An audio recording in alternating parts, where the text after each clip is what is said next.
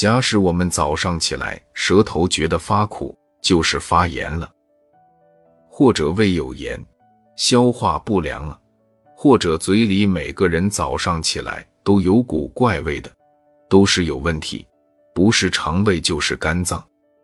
如果一个人早晨自己起来，嘴巴张开，自己闻自己，至少吐一滴口水在手心，自己闻一下看。哎呦，人有什么可爱？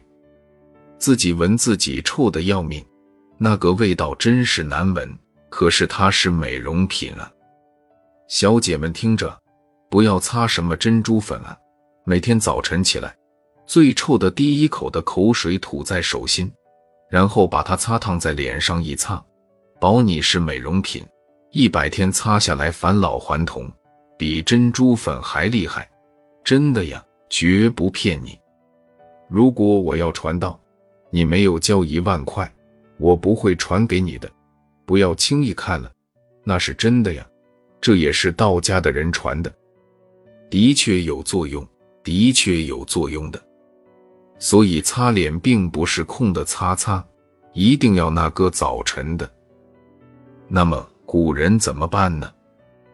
所以说古人有许多女的修道，五六十岁的老太太看起只二三十岁的人，她有方法，这也是道家的。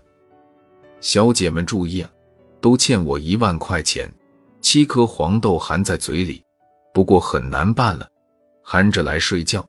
睡醒了，早晨那个豆芽在嘴里有，胃里头，在肠胃内部就有热气，它自然融化，然后一咬就变成豆浆了，自己做的豆浆。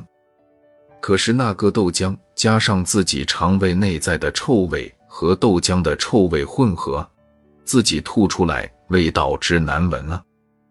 你反正练个气功，不闻不闻。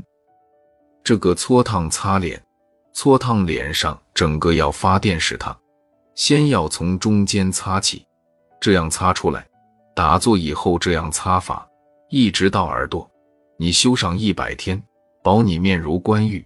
古文的形容，你的脸色像一块玉一样光润。这也是道家一法，法门多得很。为什么带出来？好像是笑话一样。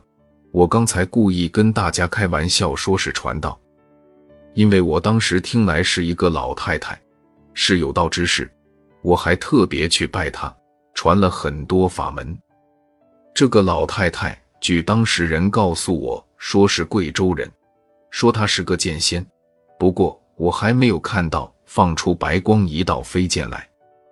可是不管，我那个时候求道啊，何必考察？只要人家说他有道啊，我就跪下来磕头就是。学完了，真的假的再说，自己的心里这叫和尚不吃荤，肚子里有数的，一定何必要先弄清楚呢？学会了自己研究对与不对，这是学佛的精神。释迦牟尼佛就是这个样学的，知非即舍，舍掉不对。不要就是，不练就是，所以知道的很多。那么他的确，人家说他那个时候，现在想想还年轻啊。那个这个我们一听，这个老太太六十几，在我们看到好大的年纪呀，怎么看起就是三十岁的样子？那个脸型，这个皮肤亮，就是这样。那是我亲眼看到，的确如此。那么这个法门是他同我讲的，他同我讲了以后，我自己翻到书，古书上、药书上也看到，中国人所谓修道的人、学佛的人有一句话：“得觉归来好看书。”有了老师传授以后，回来书就看懂了，不然看书马马虎虎就过去了。过去也看过，看过不留意它。所以修道的人有一句名言。得觉归来好看书，才看懂了道书，才看懂了佛经，听懂他讲了才懂，这个经验如此。